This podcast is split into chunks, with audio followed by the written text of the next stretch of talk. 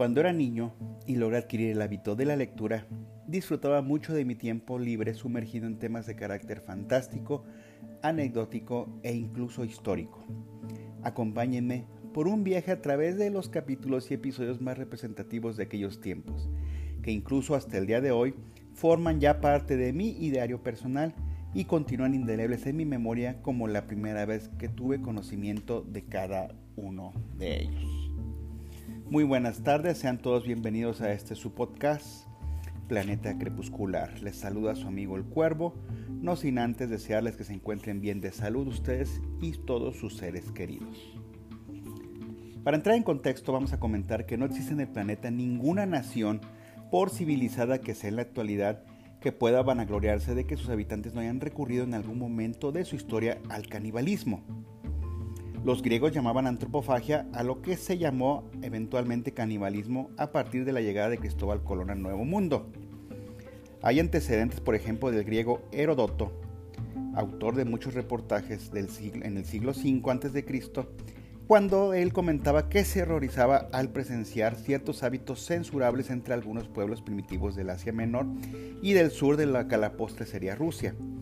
Pero parece ignorar que muy cerca, en la isla de Creta, sus habitantes habían comido carne humana. Otro ejemplo, los hebreos, hasta que llegó Abraham a poner orden en sus costumbres, no habían vacilado en devorar al prójimo si así lo creían conveniente. En el Deuteronomio, quinto y último libro de Moisés, se ofrece en el capítulo 28 la espantosa perspectiva que espera quienes desobedezcan las órdenes de Dios, quienes serán invadidos por un pueblo fiero venido del extremo de la tierra, que devorará sus frutas, sus granos y su ganado. Entonces los pobres tendrán que alimentarse con la carne de sus propios hijos, privados de otra forma de sobrevivir. En 1310, Francia sufrió una terrible hambruna por culpa de la epidemia. Los campos no producían nada y nada había que echar a la boca. Pobre del niño que salía a la calle a jugar con sus amigos. Sucedía que con frecuencia nunca más regresaba al seno familiar. Las mamás cuidaban de los hijos este, para que no se alejasen lejos de casa. Y las abuelas asustaban a los pequeños con las leyendas de que el ogro vendría a devorarlos si se portaban, si no se portaban, perdón, como debía hacerse. Transcurrieron los siglos y fue atenándose en los países europeos la necesidad de devorar lo que fuera, incluso carne humana, con tal de seguir con vida. ¿Significó esto que desapareció por completo la antropofagia en el planeta? Nada de eso. Ya que, retomando, existen dos casos muy impresionantes de canibalismo conocidos que han sucedido, uno en el mar, que a la postre hablaré en otro episodio, y otro en tierra firme, este último en 1390, nada más y nada menos que en Escocia. Eh, este es un caso muy particular que sucedió en el norte de las Islas Británicas a fines del siglo XIV.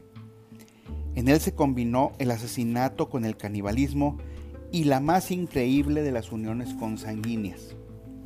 El origen, un personaje llamado Sawney Bean pero ¿quién era aquel, pues por decirlo, insignificante personaje? Saune Bean trabajaba como jornalero, jornalero perdón, en 1390, en una granja cercana a la población escocesa de Glasgow. Había nacido en el condado de East Lothian y jamás sintió el menor amor por el trabajo, ni brilló por su honradez en el trato con los demás. Su única afición sincera era robar lo que pudiese y correr detrás de las faldas. Más tarde dirían de él, quienes lo habían conocido de cerca, que fueron las mujeres las culpables de su perdición y su ruina. A la postre, huyó un día de la granja en compañía de una muchacha carente de prejuicios morales, y juntos fueron a instalarse en una cueva que solo ellos conocían, situada a escasos metros de la playa de Galloway. En aquel antro vivieron por espacio de 25 años, totalmente aislados de la sociedad, sin alejarse demasiado de su guarida, dando la joven un hijo tras otro a su hombre. Jamás se aproximaron, como ya dije, a la ciudad de Glasgow para comprar comida, ya que carecían de dinero. Así que todos los antiguos conocidos pensaron que la pareja había perecido en un accidente o que había emigrado a otro país. Así que con la poste se olvidaron de ellos. Algún tiempo después comenzaron a desaparecer individuos que habían tomado el camino de la playa de Galloway para dirigirse a los poblados cercanos. Fueron tantos los viajeros de los que no se volvió a saberse nada que la gente comenzó a concebir sospechas. Y un día aparecieron huellas tan extrañas en la costa que comenzó a pensarse en poner fin a la desagradable situación. No podía permitirse que se perdiera todo rastro de tantas personas honorables.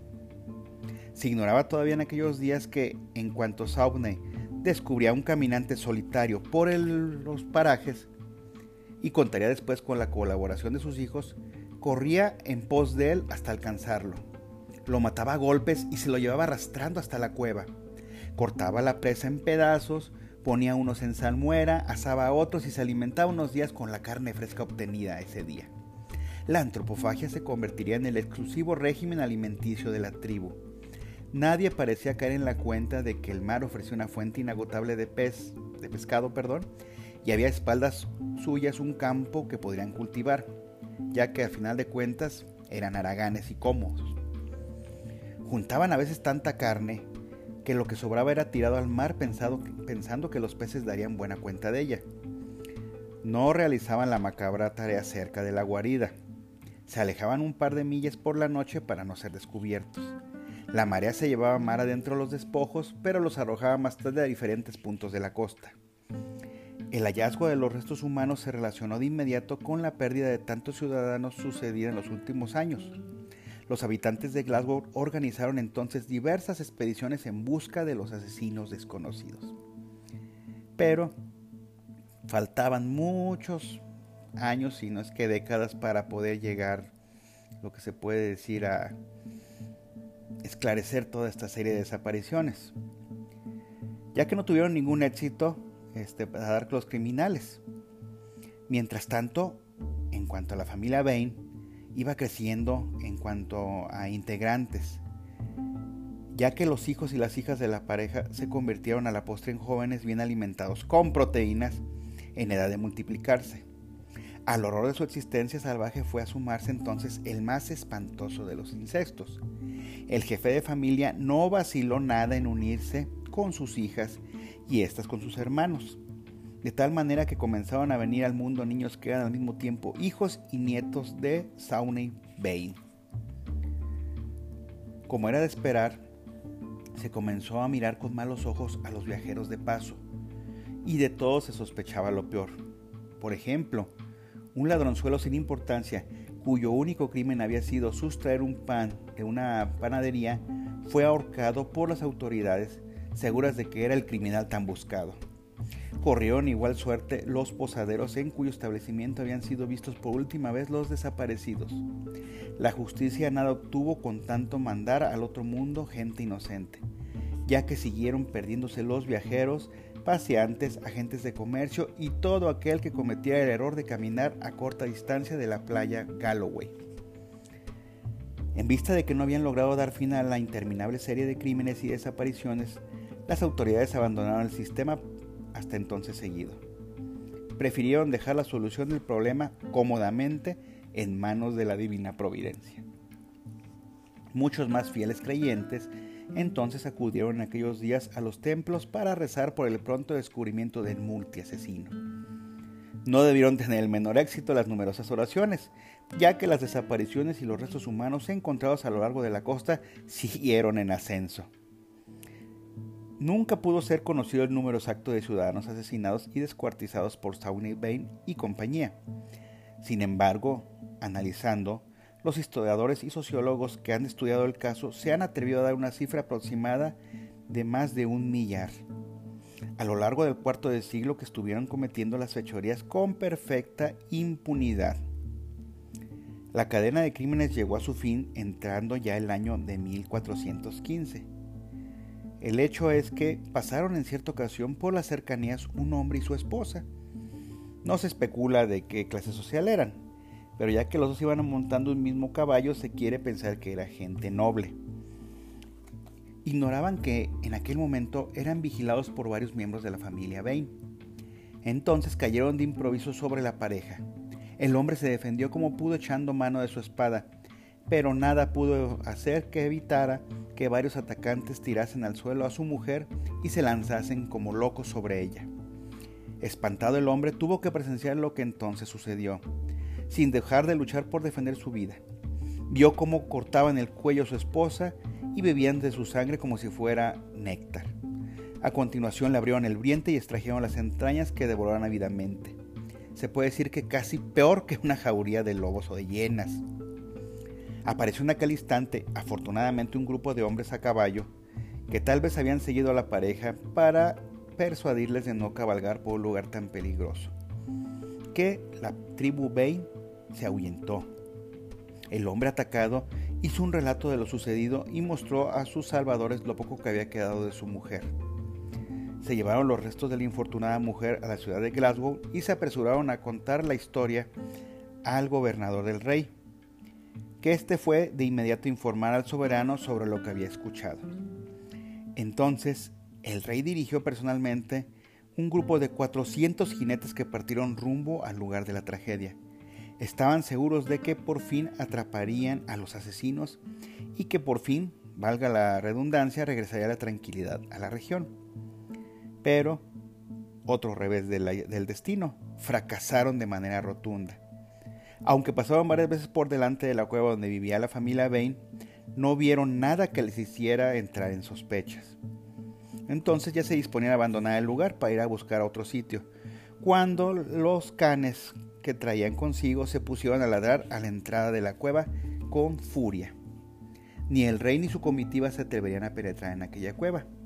Se resistían a aceptar que pudiera ser la guarida de los caníbales. Pero los perros siguieron ladrando muy muy excitados. Entonces encendieron unas antorchas y se aventuraron en su interior. Cuando llegaron al centro del lugar, mucho más amplio de lo que habían supuesto, contemplaron un espectáculo dantesco que heló la sangre en sus venas. Era una visión infernal, como nacida de la imaginación de un poseso al tratar de describir los horrores del Averno. ¿Qué vieron? De un muro al otro estaban tendidas unas sogas de las que colgaban mm, tal cantidad de miembros, piernas, brazos y fragmentos diversos de cuerpos humanos, como si fueran ropa puesta a secar. Los hombres del rey encontraron también unos toneles que contenían carne en salmuera, y en un rincón una enorme cantidad de prendas de vestir, monedas, armas oxidadas por la humedad del mar y otros objetos que pertenecieron a las víctimas.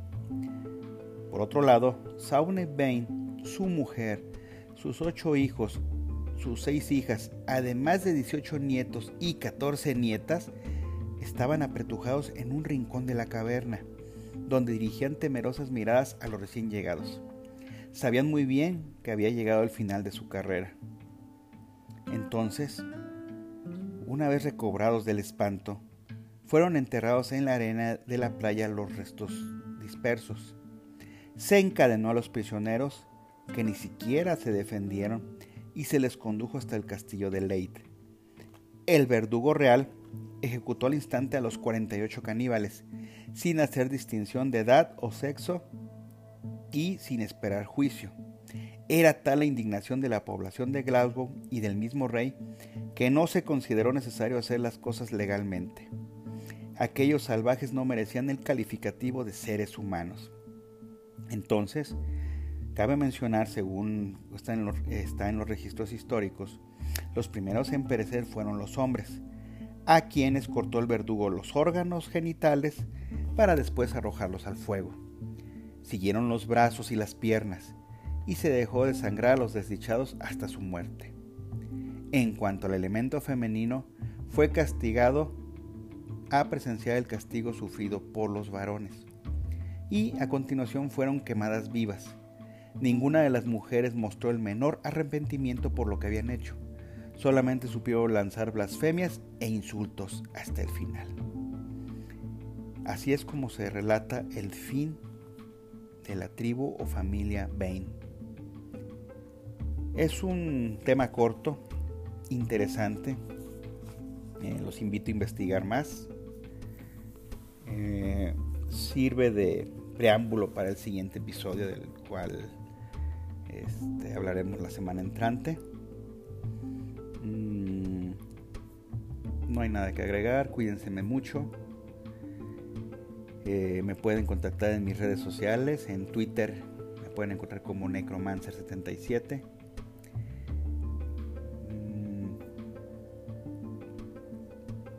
Carpe diem.